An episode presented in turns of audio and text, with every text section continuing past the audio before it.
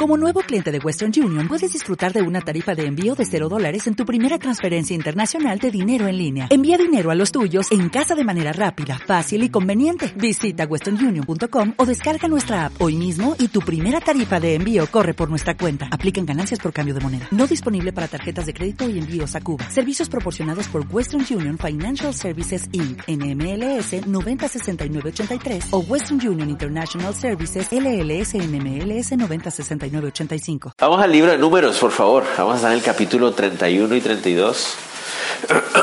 y le pido al Señor que Él nos hable en esta noche.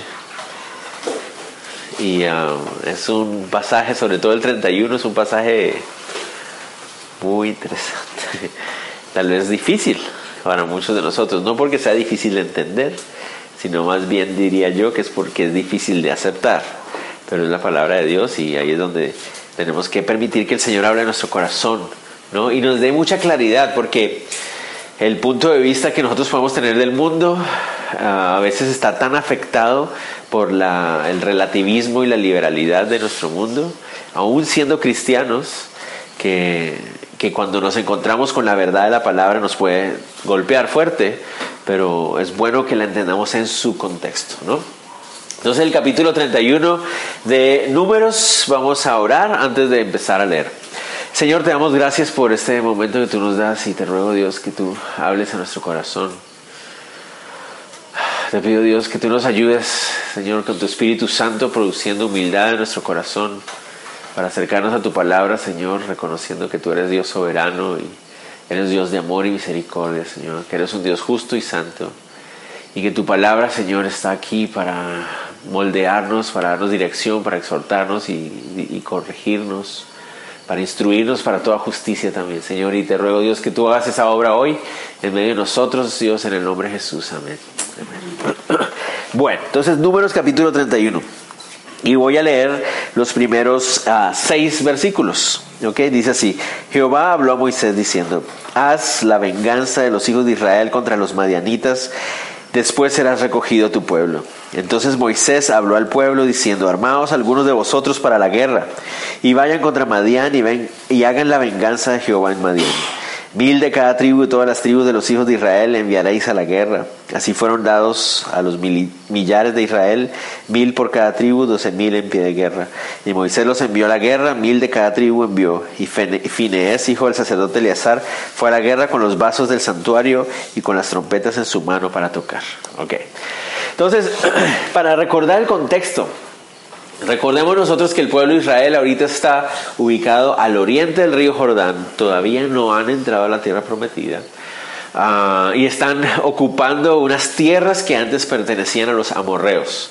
Durante su tiempo, ahí en esas tierras de los amorreos, el pueblo de Moab se sintió amenazado por la presencia de los israelitas y creyendo que los israelitas los iban a atacar, cosa que no iba a pasar, ah, Moab planeó una estrategia. No sé si ustedes recuerdan cuál fue estrategia, qué estrategia fue. Decidió contratar a un profeta llamado Balaam. Y luego contrató con la idea que Balaam pudiera hablar maldiciones de parte de Dios para el pueblo de Israel. Balaam, de alguna manera, él sabe y entiende que eh, la, la fuerza eh, de Israel depende de su área espiritual. De alguna manera Balaam entiende esto, sabe que no es un asunto de fuerza, porque los amorreos eran más fuertes, ya los habían vencido a ellos, los amorreos eran más fuertes y ahora los israelitos vinieron y como si nada, los vencieron. Entonces, eh, perdón, este, Moab, el rey de Moab, sabe de alguna manera, entiende de que el poder y la fuerza de los israelitas proviene de una fuente espiritual que no es un asunto solamente físico. Y por eso contrata a Balaam para que pelee en su nombre en términos espirituales, en el área espiritual, trayendo maldición sobre el pueblo de Israel. Pero Balaam no puede hacerlo, es incapaz de hacer eso porque es, claro que Dios no es como los dioses de esas zonas que ellos tenían el concepto de unos dioses, obviamente que no existen, pero ellos tenían un concepto de unos dioses que tú puedes comprar y manipular dependiendo de tus sacrificios y de tus obras y de tus ritos, más o menos de lo que también seguimos viendo en nuestra época. ¿no? Y obviamente Dios le dice a Balaam, yo no voy a maldecir a mi pueblo, tú no puedes maldecirlos. Pero Balaam surge con una pregunta, una, perdón, una propuesta. La propuesta de Balaam es, ponles tentación a los israelitas, envía mujeres que los seduzcan, para que los seduzcan a través de eh, la parte sexual, a que caigan en idolatría y empiecen a adorar y a practicar los ritos de adoración a Baal. Y los israelitos caen redonditos en la trampa, caen, fallan y casi 23 mil de ellos mueren, 22 mil en un solo día, fallecen a raíz de esta, de esta maldición que ellos mismos se buscaron al entretejerse con esta tentación, esta artimaña ¿no? de parte de los moabitas. Pero la Biblia nos dice que no fue todo el pueblo Moab, sino que Moab estaba compuesto de un montón de tribus y dentro de las tribus que ahora estaban componiendo a Moab estaban los madianitas y fue en cabeza de los madianitas que ahora estaban entre, entre mezclados con los moabitas, los madianitas que era una tribu nómada, fueron los madianitas los que llevaron a cabo esa, esa estrategia y a través de sus mujeres sedujeron a los hombres y pasó lo que les acabo de contar. Entonces ahora nos encontramos con que Dios le está diciendo a Moisés que le diga al pueblo que ha llegado la hora de llevar a cabo la venganza en contra de Madián. Y estos son pasajes, como les decía, un poco incómodos o duros tal vez para nosotros en nuestra mentalidad moderna, sobre todo porque sabemos y reconocemos que la Biblia nos dice en Romanos 12:9 que Dios le dice a través de Pablo a los creyentes en Cristo que no lleven a cabo venganza en sus manos. Cuando leemos Romanos 12:9 la Biblia dice, "Y no no os venguéis, no tomen venganza con sus propias manos." Entonces cuando uno lee eso, Dios le está diciendo a nosotros los creyentes que no nos vengamos, pero al mismo tiempo Dios le está diciendo a Moisés que tome venganza de Madián. Pareciera ser una contradicción, pero hay que tener en cuenta el contexto y las cosas como se están dando. Realmente la palabra venganza que aparece ahí literalmente significa retribución eh, o retaliación se puede traducir también. La idea es la siguiente. Moab, o en, en cabeza de los madianitas, esa tribu que estaba mezclada con los moabitas, había atacado a Israel. Dios le había dicho a Israel, no toquen a los moabitas, no los ataquen. Pero fueron los moabitas los que los atacaron. Es cierto, no los atacaron militarmente, porque ellos fueron muy inteligentes y dijeron, no los podemos atacar militarmente porque perderemos. Pero sí los atacaron y los atacaron de qué manera? Espiritualmente. ¿No? Ese es el asunto. Fueron atacados por los madianitas y fueron atacados de forma espiritual, seduciéndolos a través de estas mujeres y a través de los ritos eh, paganos eh, de Baal para que cayeran. Entonces fue un ataque espiritual y fue un ataque espiritual bien planeado. Entonces lo que está pasando aquí es simplemente la respuesta a ese ataque. Si ustedes notan, ¿quién es el que va dirigiendo este grupo de guerreros que salen ahí? Dice que Moisés sacó a mil hombres de cada tribu, estamos hablando obviamente de doce mil hombres. ¿Y quién es el que está al mando o guiando esta, este ataque? noten ustedes que está Finés.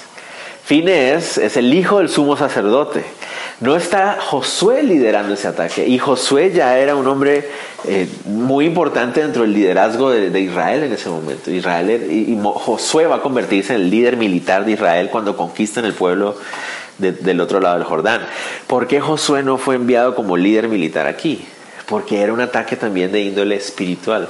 Solo 12 mil de ellos iba a ser el hijo del sumo sacerdote quien iba a liderar la guerra. Entonces estamos hablando que todo esto es de naturaleza espiritual. Finees, interesante, no fue el sumo sacerdote el que fue guiando aquí. ¿Quién fue guiando? El hijo del sumo sacerdote. No fue el, no el sumo sacerdote. No fue Eleazar, sino Finees. ¿Se acuerdan qué pasó con Finees? Es interesante que Dios haya escogido a Finees, porque Finees, no sé si ustedes recuerdan qué hizo Finees. Exactamente. Mató a la moabita y, y, al jefe, uno, al israelita este, ¿no? Entonces, cuando nadie estaba haciendo nada, cuando toda la gente se estaba quejando y, criticando por esta, ah, este pecado que se estaba cometiendo, en vez de actuar, se estaban quejando y llorando delante de Dios. Y Finés dijo, no más, y agarró una lanza y los mató a los dos. Entonces es él el que está representando ese celo y ese fuego ¿no? por las cosas de Dios y por eso él es el que está al mando de este grupo. ¿no? Entonces, otra vez, guardemos el contexto. Aquí no estamos hablando entonces de una venganza personal, como me hicieron algo, entonces yo te hago algo. No, aquí lo que estamos hablando es un ataque de guerra. Nos han atacado, entonces estamos defendiendo. Pero ¿qué es lo que pasa? Resulta que ah, han muerto 23 mil personas dentro del pueblo de Israel, pero el ataque espiritual viene del otro lado. Entonces, a ver cómo les explico esto.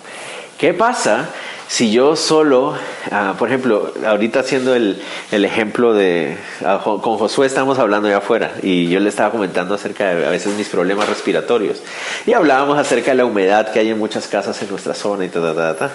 Entonces hablábamos, ¿qué pasa si yo tengo un problema de asma eh, alérgica ¿no? y vivo en una casa donde hay un montón de humedad y moho? Pues me voy a enfermar. Pero ¿qué pasa si yo tomo medicina, ¿no? llámese antibiótico, lo que ustedes quieran llamar, cualquiera que sea la medicina, y eso me quita mi problema de asma, pero sigo viviendo en un lugar con esas condiciones? Me voy a seguir enfermando. No sé si, usted, si me hago entender. Eso es lo que está pasando aquí.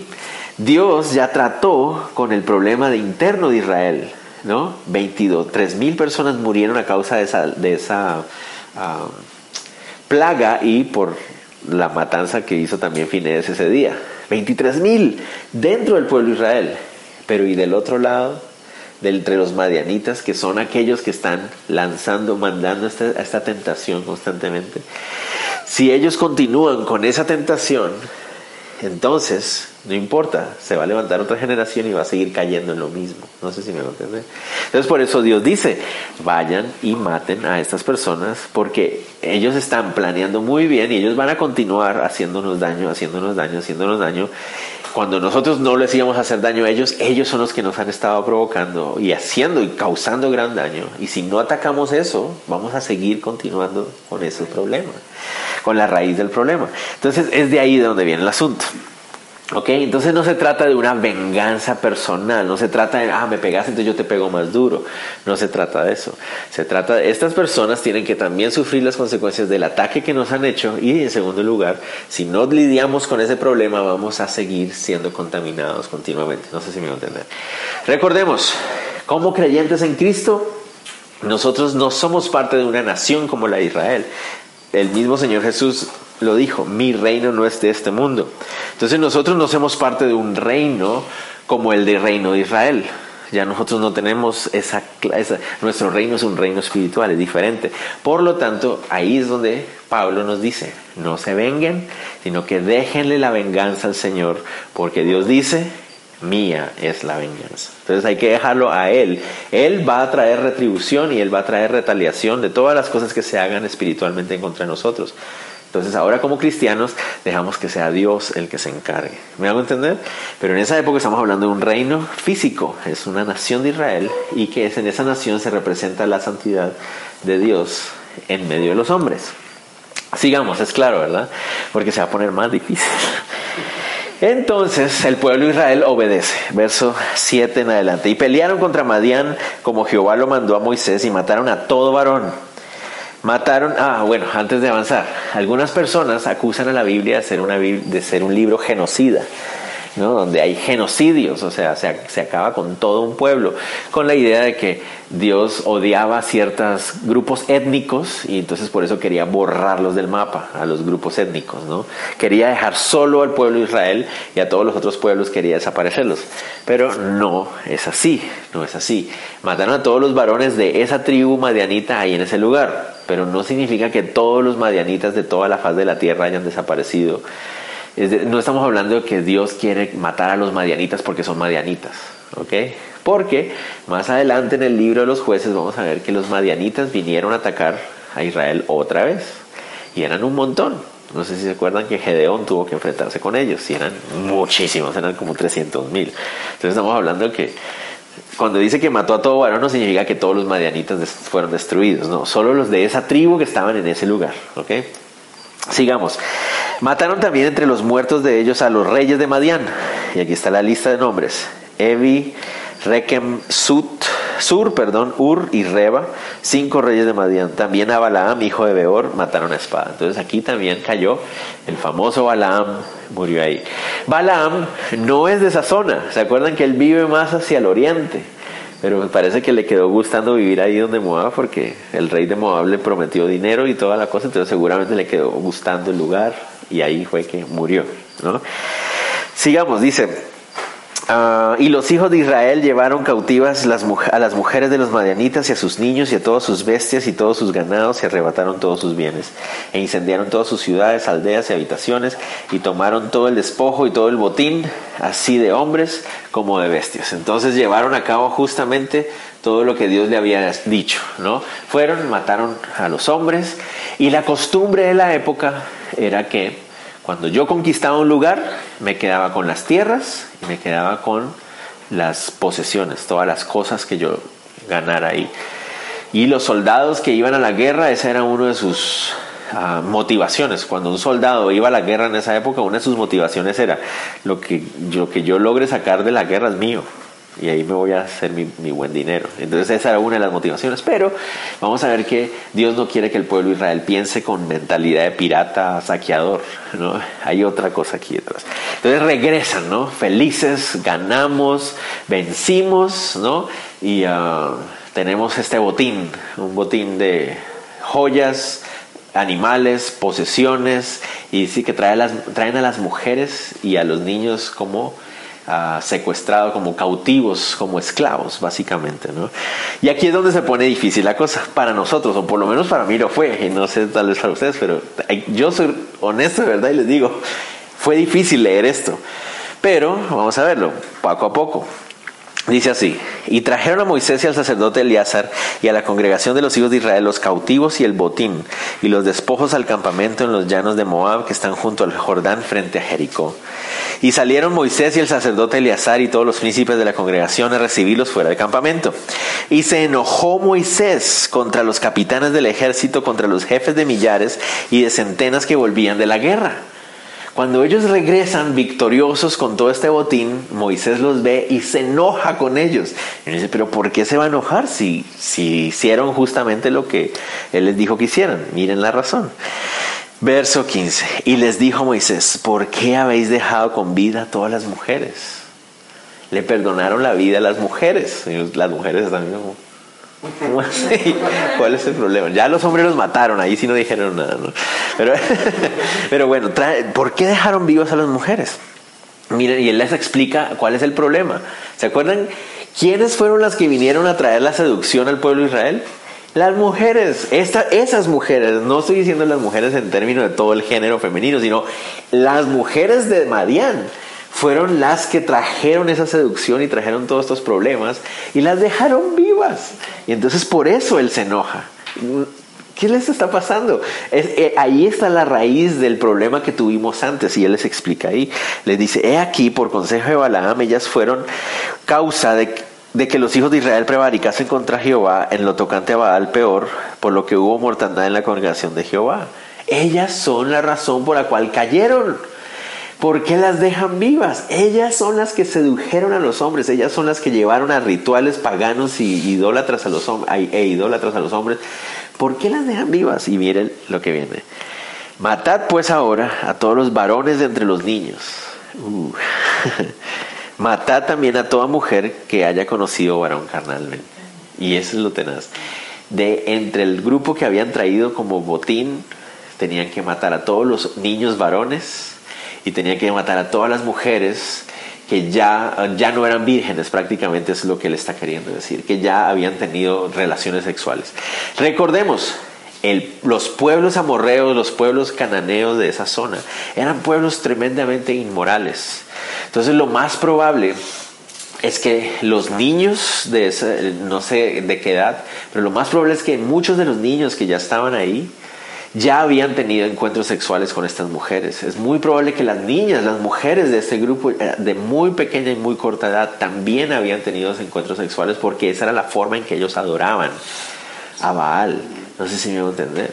Entonces, no estamos hablando de que eh, no llegaron a una población de personas tranquilas. No, estamos hablando de que tristemente era una nación perversa, ¿no? Muchos de estos niños ya eh, ¿Cuántos de los niños que habían en ese pueblo ya habían sido asesinados en adoración a Baal y a, Moloch y a todos estos dioses cananeos, a Astarot y todos ellos? ¿no? Entonces es, es, un pueblo bastante perverso. ¿Por qué las mujeres? Porque las mujeres habían sido la herramienta que se había usado para causar toda esta seducción y este, todo este problema. ¿Y por qué a los hombres, los niños? Porque ellos tenían la responsabilidad, según la tradición, de levantar una venganza para sus pueblos. No sé si me va a entender. Además, ahí es donde les digo que puede ser difícil para nosotros. pero son niños, ¿no? Y Dios quiere matar niños. Y ahí, ahí es donde uno dice, pero este Dios es diferente al del Nuevo Testamento este Dios es diferente a Jesús, ¿no? No, es el mismo Dios, es el mismo Jesús. Y lo que pasa es que a veces se nos olvida la gravedad de las consecuencias del pecado otra vez. Porque a veces tendemos a ver el pecado como algo simplemente normal y lo justificamos como que ah, es normal, es nuestra debilidad, es nuestra carnalidad. Mm, es, no, el pecado es lo más horrible y lo más grave que podemos cometer, no solamente contra Dios, sino contra nosotros mismos. Es algo horrible y deberíamos verlo de esa, manera. El pecado trae consecuencias horribles, ¿no? Estos niños, yo creo personalmente, soy de los que creo, que los niños antes de una edad de conciencia van al cielo directamente. es, es mi pensamiento personal y particular. ¿no? Entonces, esos niños antes de la edad de conciencia, sé que van a estar con el Señor. Pero esa es la otra cosa, se nos olvida, se nos olvida. Un dicho que con Daniel tenemos, nadie es inocente. No sé si nos, eso es tenaz de difícil de aceptar, pero no hay nadie inocente, nadie. Ni siquiera un bebé de brazos es inocente. Señor, ¿en serio? Yo no estoy diciendo que un bebé de brazos quiere, está pensando en hacerle daño a alguien, no estoy diciendo eso, pero en su carnalidad, por haber nacido como ser humano, hay pecado en él. Aunque él no esté consciente de eso, hay pecado en él. Me voy a entender, y eso es difícil de asimilar. Y como pecadores, todos merecemos la muerte. Todos. Desde el niño más pequeñito hasta el anciano más ancianito, todos merecemos la muerte. Eso es lo tenaz. Y el pecado trae esa clase de consecuencias. Muerte. ¿Entienden? Y eso es lo que Dios quiere que ellos entiendan. Ellos quieren, él quiere que ellos entiendan la gravedad de lo que el pecado trae. Trae muerte. Eso es lo único que trae. Y todos merecemos morir. Todos.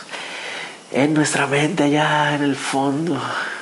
Y lo digo por mí primero, pero allá en el fondo de mi mente todavía creo que hay gente inocente que no merece morir. No sé si me entienden. Pero todos merecemos morir. Todos. Y eso es difícil de asimilar. Es difícil de asimilar. Todos merecemos morir. El problema es que a veces creemos que somos más misericordiosos que Dios. Ah, pero Dios, ¿cómo pudiste haber matado a estos hombres, a estos niños?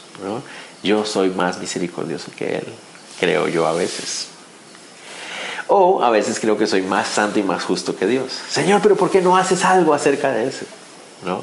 Y ese es el gran problema que tenemos nosotros a veces. Se nos olvida la gran soberanía del Señor. Y esos niños también, por su propio pecado, también merecían morir. Yo no estoy diciendo que Dios va a matar a todos, porque si no ya estaríamos muertos todos nosotros y no hubiéramos tenido oportunidad. Pero esa fue la consecuencia del pecado en ese pueblo. Y es triste porque ese es el resultado del pecado. No sé si me entienden. Este nada. Sigamos. Entonces dice verso 18, pero a todas las hijas de entre las mujeres que no hayan conocido varón las dejaréis con vida.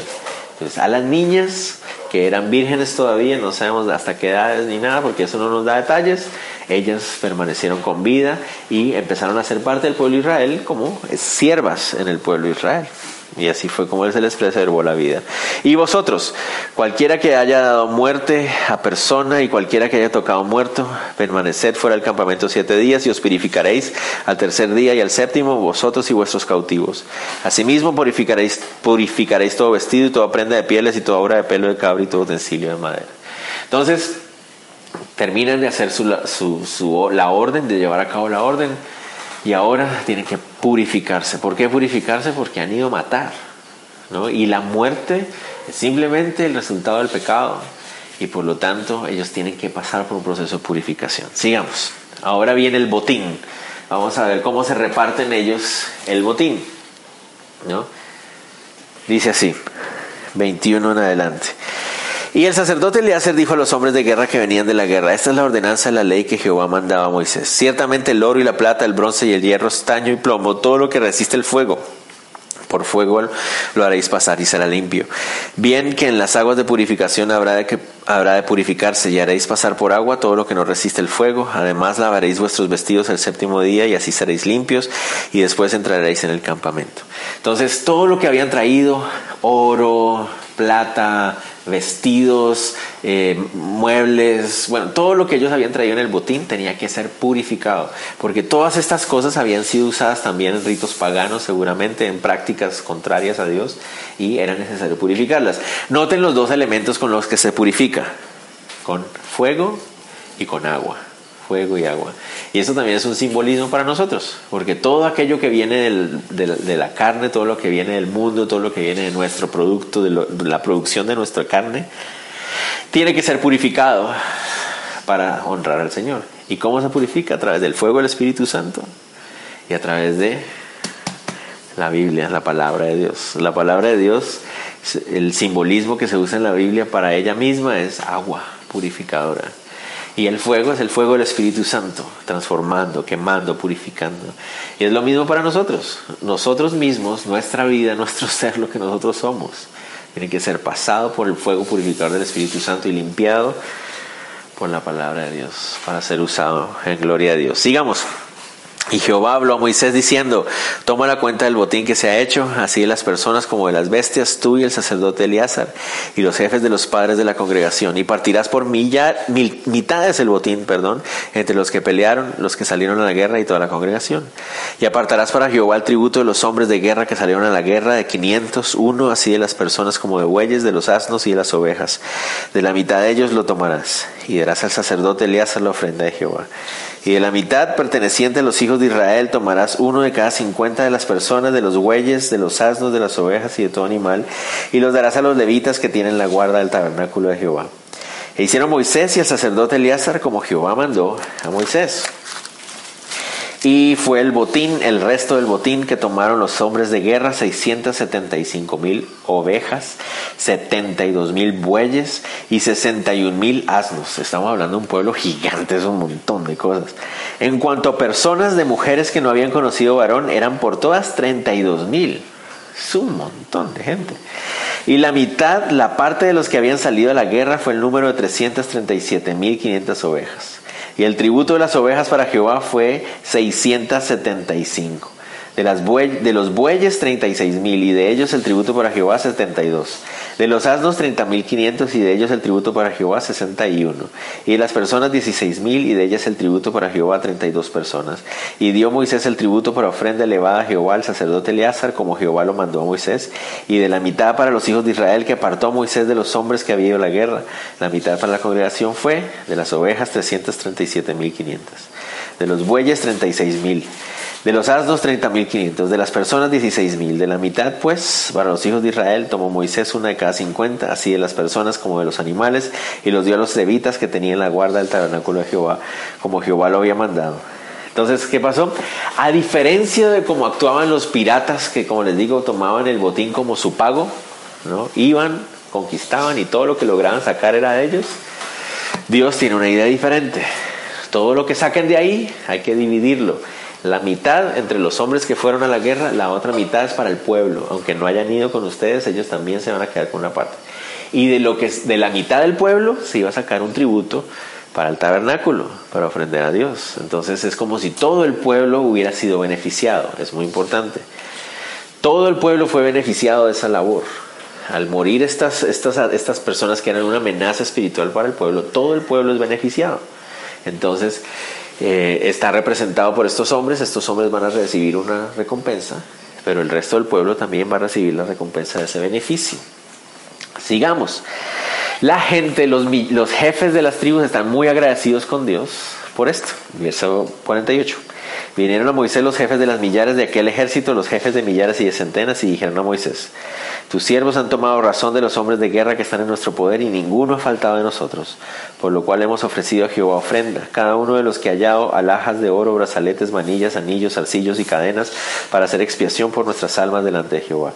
Y Moisés y el sacerdote Eleazar recibieron el oro de ellos, alhajas todas elaboradas, y todo el oro de la ofrenda que ofrecieron a Jehová, los jefes de millares de centenas de 16.750 ciclos. Los hombres del ejército habían tomado botín para, que unos, para sí. Recibieron pues Moisés y el sacerdote Eleazar el oro de los jefes de millares de centenas y lo trajeron al tabernáculo de reunión por memoria de los hijos de Israel delante de Jehová. Entonces, ¿qué fue lo que pasó? Los jefes de las tribus estaban muy agradecidos. ¿Por qué? Porque mandaron mil hombres de cada tribu, fueron a la guerra y regresaron cuántos? Mil hombres de cada tribu. No perdieron ni un solo hombre. ¿Eso cuando pasa en una guerra? Nunca. Eso solo puede ser la mano de Dios, ¿no? Es la única explicación. Eh, de hecho, cuando entren a tomar posesión de la tierra prometida, va a pasar exactamente lo mismo. Cada vez que iban a una guerra guiada por Dios, vencían sin perder ningún hombre. Solo hubo una vez que perdieron hombres. ¿Y cuando fue? Cuando quisieron ir sin la guía de Dios, que fue con Ai. Así se llama el pueblo, Ai. Y les dolió también. Ay, ay, ay. Pero ah, esa es la única oportunidad en que ellos sufrieron pérdidas. ¿Pero por qué? Por no ir bajo la guía de Dios. Pero Dios definitivamente está respaldándolos porque ¿cuándo va a haber uno eso, no? En una guerra que no muera ningún soldado del ejército. Entonces dieron gracias a Dios. Sigamos. Capítulo 32. El capítulo 31 fue duro. Vamos a ver el 32. 32 es un poco más suave pero nos da a dar un poco de una aplicación personal a nuestras vidas. Verso del 1 al 5 del 32. Dice así. Los hijos de Rubén y los hijos de Gad tenían una muy inmensa muchedumbre de ganado y vieron la tierra de Hazer y de Galaad y les pareció el país lugar de ganado. Vinieron pues los hijos de Gad y los hijos de Rubén y hablaron a Moisés, perdón, y el sacerdote Eleazar y a los príncipes de la congregación diciendo, Atarot, Dibón, Haser, Nimra, Esbón, Eleale, Sebam, Nebo y Beón. La tierra que Jehová hirió delante de la congregación de Israel es tierra de ganado y tus siervos tienen ganado. Por tanto dijeron, si hallamos gracia en tus ojos, dese esa tierra a tus siervos en heredad y no nos hagas pasar el Jordán. Interesante. Las doce tribus, bueno, trece con Levi, están acampando al lado oriente del río Jordán. Ellos saben que Dios los está guiando para entrar al otro lado del río Jordán. ¿no? Pero ya llevan algún tiempo viviendo ahí, en esa tierra, y se sienten cómodos. Entonces las personas de la tribu de Rubén y Gad ven estas tierras, que es lo que se conoce en la geografía de Israel como las tierras de Basán. En la Biblia, cuando ustedes noten que en la Biblia dice los toros de Basán, los toros de Bazán eran súper famosos y súper conocidos porque eran los toros más grandes. Es decir, la tierra de Bazán, ¿se acuerdan que uno, así se llama Og de la tierra de Bazán, uno de los reyes que ellos derrotaron? Esa tierra era perfecta para la ganadería. Y los toros y las ganados de esa zona eran famosísimos en esa zona. Y lo fueron durante miles de años más todavía. En la época de David todavía los ganados de Bazán eran muy conocidos. Entonces Rubén y Gad ven esta tierra y les llama la atención. Y ellos dicen, ¿para qué vamos a entrar a la tierra prometida, a pelear allá, cuando miren lo que tenemos ya aquí? Entonces le pidieron a Moisés, Moisés, ¿será posible que nosotros nos quedemos de este lado sin tener que ir a pelear allá? Nos quedamos nosotros aquí, ya tenemos nuestras tierritas, nuestras casitas y todo eso, ya no tenemos que ir a pelear allá, nos podemos quedar acá. Es inteligente, es inteligente. claro, ellos dicen, así nos ahorramos la incomodidad de tener que ir a pelear. Cuando ya mira, todas las tierras que tenemos además son buenas, son convenientes para nosotros. Tenemos buena tierra, nosotros tenemos un montón de ganado, la tierra es perfecta para nuestro ganado. Moisés, ¿será posible que pase eso? ¿Qué creen ustedes que dijo Moisés? Vamos a ver. Pero ¿cuál es la enseñanza que podemos encontrar nosotros ahí también para nosotros? A veces Dios está guiándonos hacia algo que Él quiere guiarnos en nuestra vida. ¿no? La tierra prometida para mí es siempre esa, ese, ese, llamado, ese propósito que Dios tiene para nosotros en esta tierra. ¿no? Estamos hablando de que todos queremos estar en el cielo, amén. ¿no? Pero cuando estemos, mientras estamos en esta tierra, hay un propósito para nosotros. Y ese propósito de descubrir, Señor, ¿qué quieres tú que mi vida sea en tus manos? ¿no? Estoy en ese proceso de descubrir, de ser guiado, de obedecer de, humillarme a esa guía de Dios, ¿no? Señor, ¿para qué estoy aquí? Para hacer esto, para hacer esto, para servirte, para cómo voy a reflejar yo tu carácter en esta tierra, cómo voy a reflejar esa autoridad y ese reino que tú me has dado también aquí en la tierra, ¿no? Los los gobernantes en este mundo. Nosotros como seres humanos somos gobernantes de parte de Dios en este mundo, pero los gobernantes de Dios son siervos, nos dice la Biblia, ¿no? El mayor de nosotros es el más siervo de todos. ¿Cómo puedo servir? ¿Cómo puedo yo ser, llevar a cabo ese propósito? ¿Dónde está mi tierra prometida aquí en la tierra? Y muchas veces nos ah, conformamos con, con aquello que es más cómodo. Cuando Dios nos está guiando a esto es lo que yo quiero que yo lo que yo voy a hacer en tu vida es esto. Ah, Señor, pero Aquí está el lado del Jordán, aquí está suave, ¿no? O sea, estoy cerquita. ¿Notan ustedes dónde fue que llevaron ellos el botín? ¿No notaron ustedes? ¿No vieron una palabra clave de una ciudad?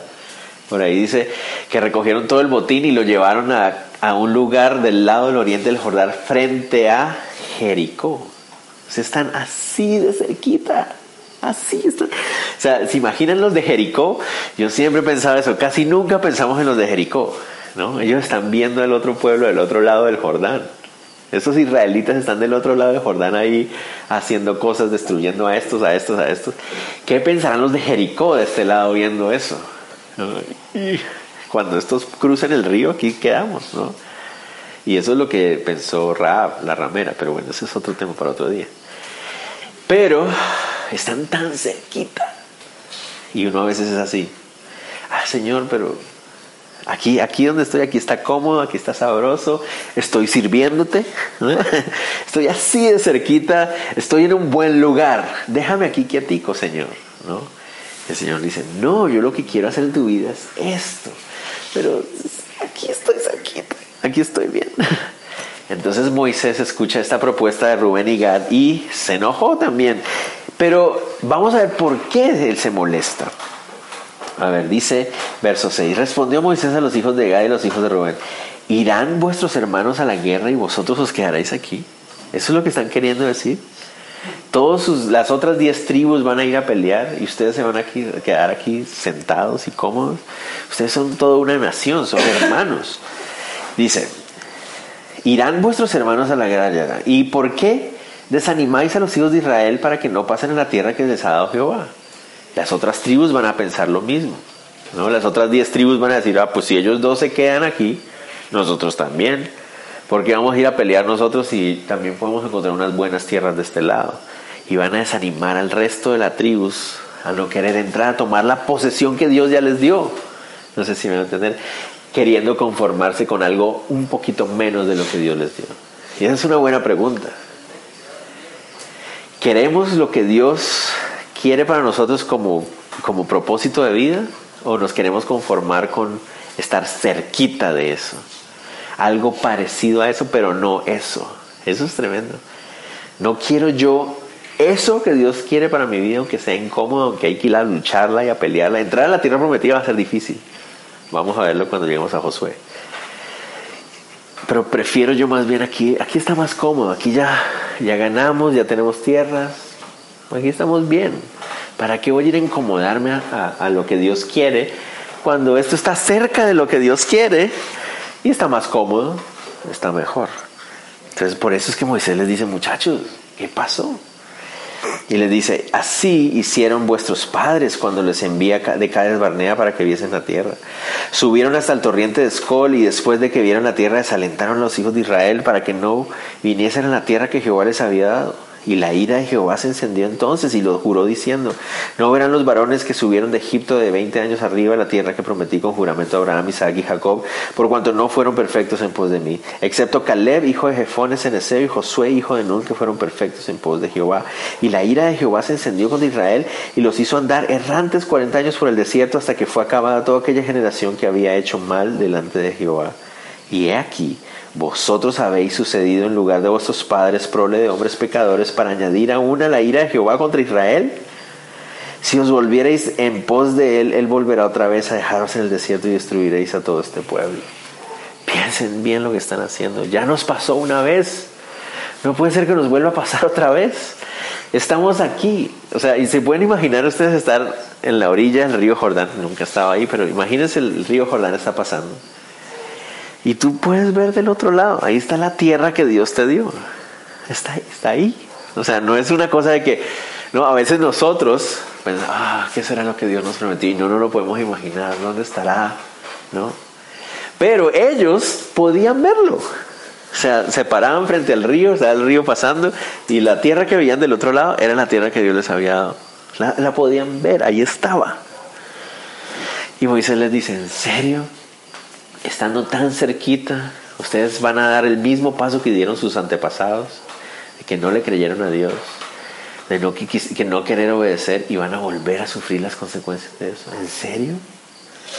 No hagan eso, por favor. Y miren que él hace énfasis. Solo Caleb y Josué van a poder entrar porque ellos sí le creyeron. Y entonces él hace el contraste. No vayan a ser como los otros millones. Sean como esos dos que sí creyeron. Los Rubenitas y los Gaditas, yo siento que ellos no habían dimensionado su propuesta. Ellos solo se habían enfocado en la parte de, ah, esta está buena esta tierra, pero no se habían dimensionado la idea de que iban a desanimar a los demás. Por eso miren la respuesta que ellos tienen. Entonces ellos, dice, visitaron a Moisés y dijeron, Edificaremos aquí majadas para nuestro ganado y ciudades para nuestros niños, y nosotros nos armaremos e iremos con diligencia delante de los hijos de Israel hasta que nos metamos, los metamos en su lugar, y nuestros niños quedarán en ciudades fortificadas a causa de los moradores del país. No volveremos a nuestras casas hasta que los hijos de Israel posean cada uno su heredad porque no tomaremos heredad con ellos al otro lado del Jordán ni adelante, por cuanto tendremos ya nuestra heredad de otro lado del Jordán, al oriente. Entonces la propuesta de ellos es, ok, Moisés, tienes razón. Nuestra intención no era desanimar a las otras tribus. Entonces hagamos una cosa, danos esta tierra y nosotros vamos a organizar ciudades fortificadas para que nuestras mujeres y nuestros hijos se queden aquí, mientras nosotros vamos a pelear con las otras 10 tribus.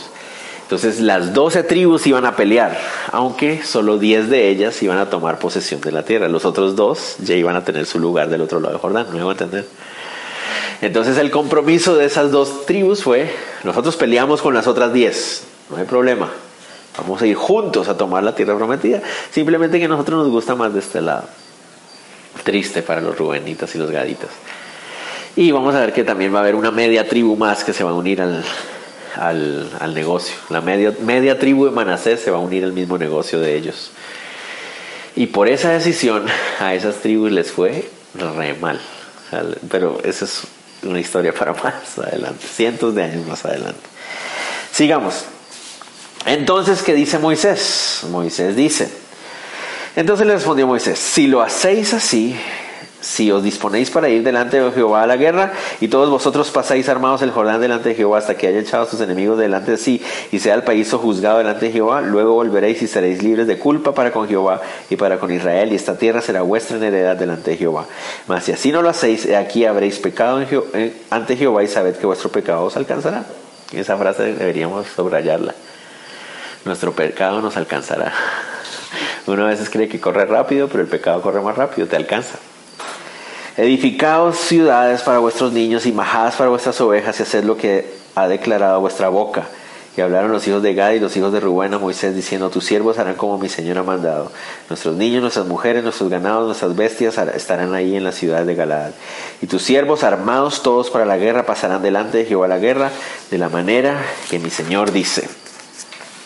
Entonces los encomendó Moisés al sacerdote Eleazar y a Josué, hijo de Nun, y a los príncipes de los padres de las tribus de los hijos de Israel.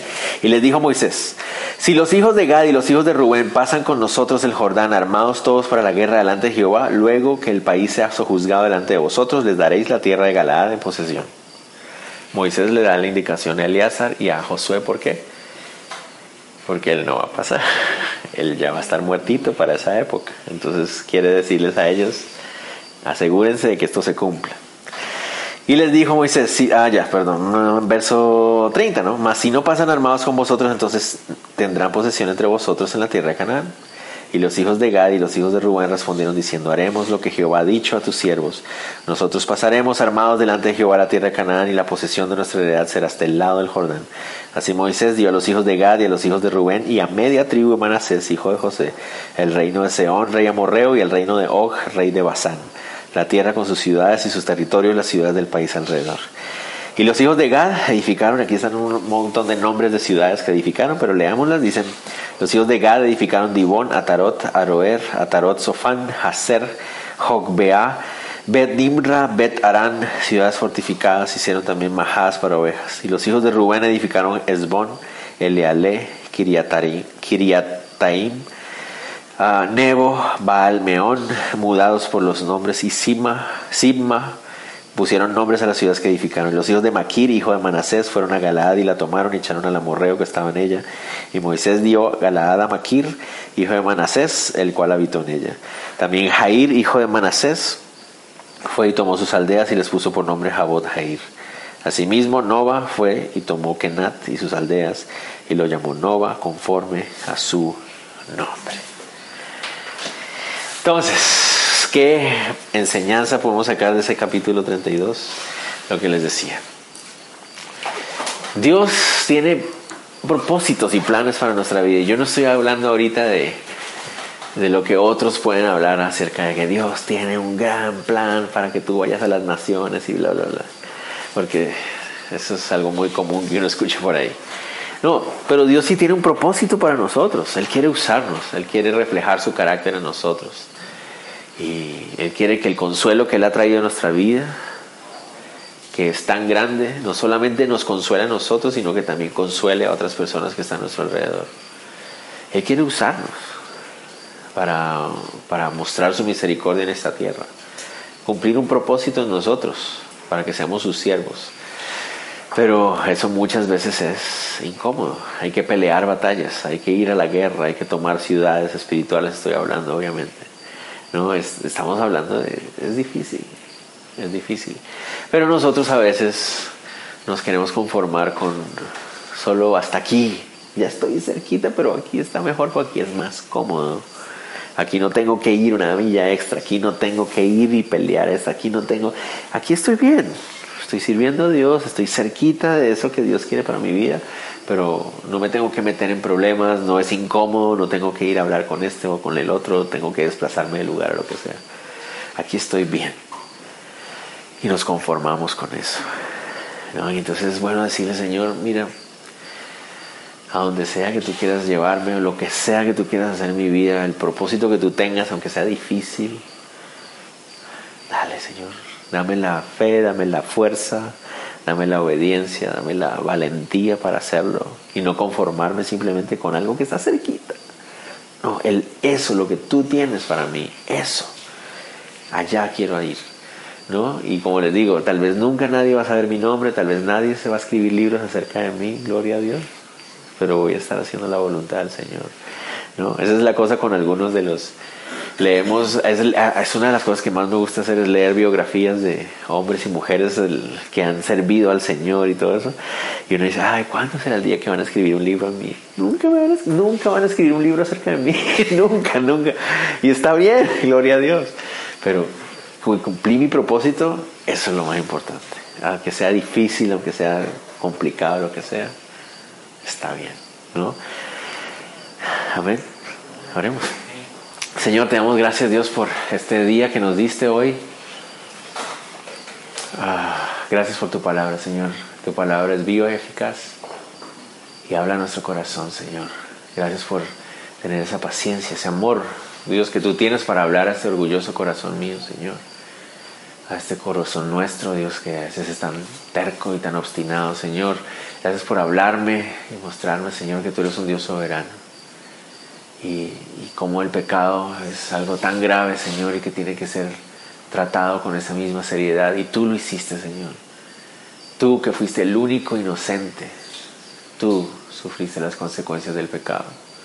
De, ningún, de, de nos, todos nosotros, que ninguno de nosotros lo es. Todos somos pecadores. Gracias, Señor. Y también te pido, Dios, que tú nos ayudes a continuar hacia adelante, poniendo nuestros ojos en, en la meta, en ser como tú, en parecernos a ti, Señor. Ese proceso de santificación que tú haces con tu Espíritu, Señor, y con tu palabra. De ir purificándonos, de ir purificándonos para llegar a ese propósito, Dios, en nuestra vida. Señor, ayúdanos a ser valientes, te lo pido. Y una vez más, Señor, cerramos este momento pidiéndote, Dios, que nos guardes esta noche nuestro sueño al regresar a casa, Señor, y en el resto de semana, Dios. Gracias te damos en el nombre de Jesús.